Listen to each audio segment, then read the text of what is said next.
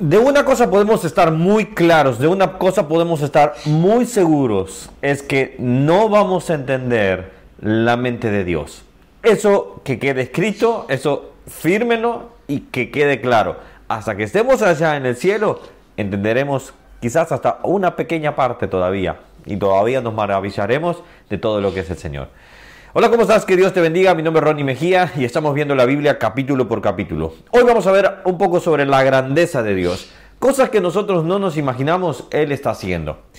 Vemos el capítulo 37, Eliú está terminando de hablar, Eliú ya está cerrando su discurso, ya en el 38, ahora, en mañana vamos a empezar a ver, Dios empieza a hablarle a Job.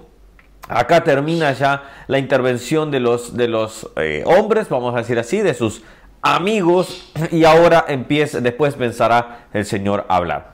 En este capítulo se habla de la grandeza de Dios. Se empieza a hablar cómo Eliú mira a Dios en medio de la tormenta. Desde como un trueno, como su, su, su fuerza, vamos a decir así, y después como también podemos ver en, durante el capítulo cómo se lo, lo compara con la nieve y cómo eso al mismo tiempo controla todo. ¿En qué sentido? Por ejemplo, si empieza a nevar en un lugar, el, campesino o, el que trabaja en el campo ya no puede seguir trabajando. Ya sabe que viene la nieve, tiene que entrar a los animales, etcétera, o la lluvia, por ejemplo, etcétera, etcétera. Ahora, me encantó un versículo que, es lo que estábamos hablando al inicio. Versículo 5, quiero que me acompañes, toma tu Biblia y vamos a verlo acá. Si hay otro versículo, bueno, escríbemelo acá y así lo vamos viendo también y ahí se va dando una discusión mientras vamos viendo estos, este capítulo. Y cuando alguien venga, quizás meses después, bueno, también deje su comentario por acá. Si no te has suscrito al canal, hazlo en este momento y dale a la campanita.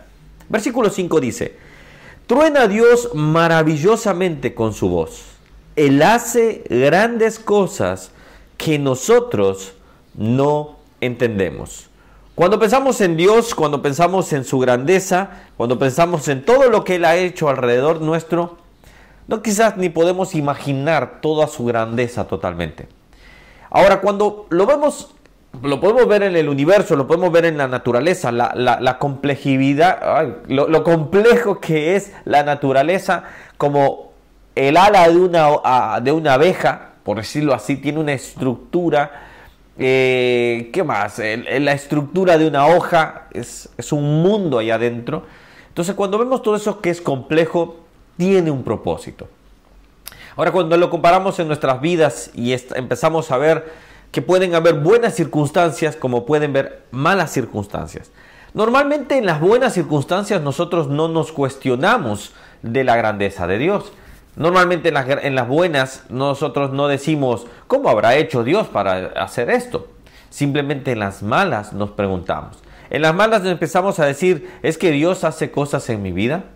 Es que cuestionamos cuando no vemos el actuar de Dios. Y ese es ahí donde nosotros fallamos. Dios siempre está trabajando en nuestras vidas.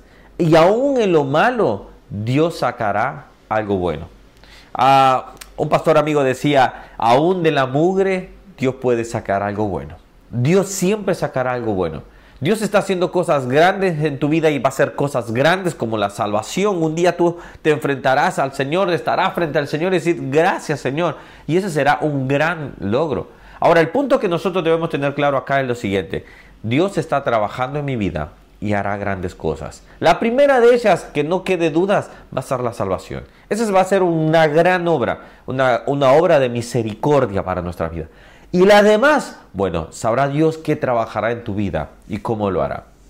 Conozco personas que están en diferentes circunstancias, desde la que está en las mejores circunstancias hasta que está en una situación muy deplorable. Una persona puede decir, pero ¿cómo Dios en medio de esto puede tener propósito? Aún en medio de eso, Dios tiene propósito, porque Dios está al control. Mira lo que dice, por ejemplo, eh, Isaías 55, 9. Como son más altos los cielos que la tierra, así son mis caminos, más altos que sus caminos y mis pensamientos, más que sus pensamientos.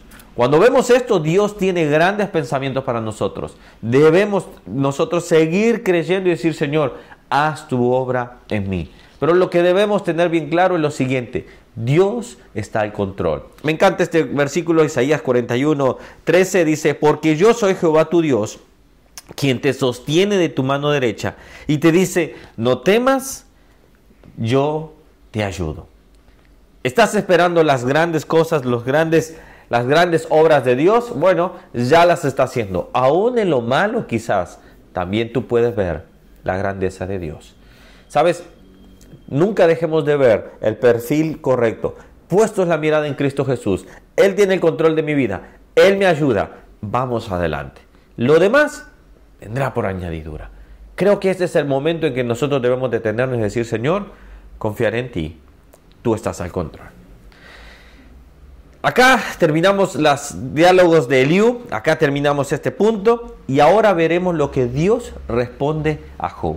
Así que prepárense, mañana empezamos y seguimos hablando de Job y ya estamos terminándolo y ya vamos a empezar Salmos. Y quizás alguno puede comentarme, déjame comentario cuál es tu salmo favorito y así vamos viendo cuál es el cada uno puede ir compartiéndolo. Que Dios les bendiga, suscríbete al canal, dale a la campanita. Chao, chao.